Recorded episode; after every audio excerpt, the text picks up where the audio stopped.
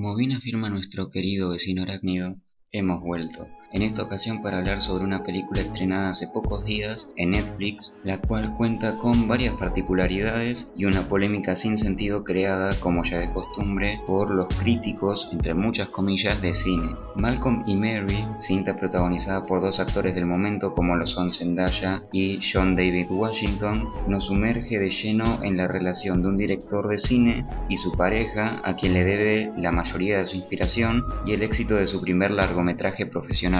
pero lejos de ser una comedia romántica, se trata de un drama en el que exploraremos las matices y dinámicas de una relación, que conste que con decir relación estoy abarcando muchos aspectos como lo son los conflictos, las inseguridades, los choques de egos, viejos rencores, adicciones y mucho pero muchísimo más. Uf,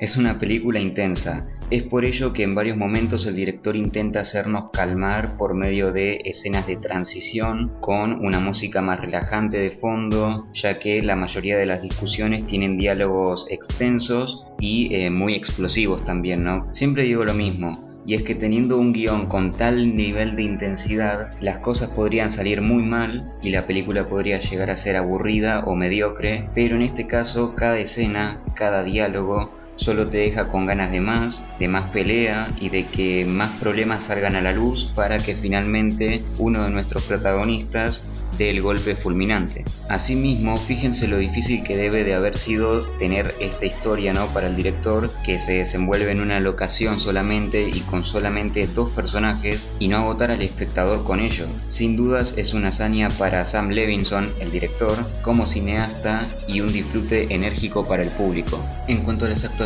creo que queda más que claro que Zendaya y Washington me encantaron. Es la primera vez que veo a Washington actuar porque sigo en la eterna y dulce espera de que reabran los cines para poder ver Tenet, pero eh, admito que me sorprendió su capacidad para interpretar un personaje que es en parte un ególatra, un egocéntrico que poco a poco, eh, pelea tras pelea, va mm, como quebrándose un poco y a la vez intenta sostener su punto de vista, sus creencias o su mejor dicho sus argumentos. En cuanto a Zendaya puedo decir que la amo en todos los sentidos posibles, sus escenas me parecen eh, muy buenas, son de mis favoritas, sus diálogos, porque van mucho más allá de los propios diálogos, de las propias palabras, y creo que es increíble ver esa transición de cómo un actor o una actriz desde muy chico está metido en el medio y va mejorando y desarrollándose y adquiriendo nuevas versatilidades también. Es decir, se separa mucho de la chica eh, Disney que conocemos.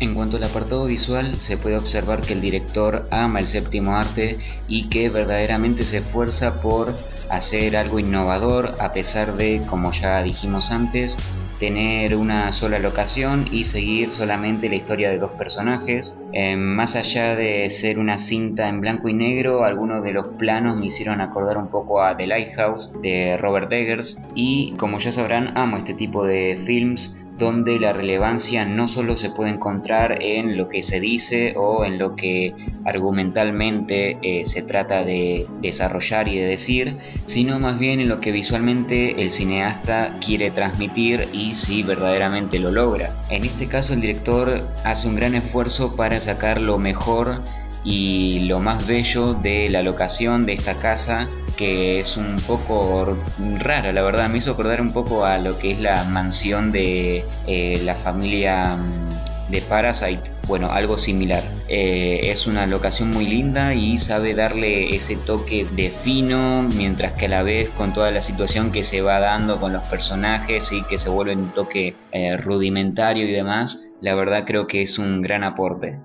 y creo que sin dudas es una película muy recomendable al mejor estilo de historia de un matrimonio y se podría decir que es el primer gran estreno del 2021 que esperemos venga cargado de todo lo pospuesto por la bella pandemia que tenemos ahora mismo y que eh, se logren estrenar este tipo de películas así seguimos disfrutando de eh, esto que es el cine más allá de si es en nuestras casas o en una sala propiamente. Pero bueno, esta es la recomendación del día de hoy, Malcolm y Mary.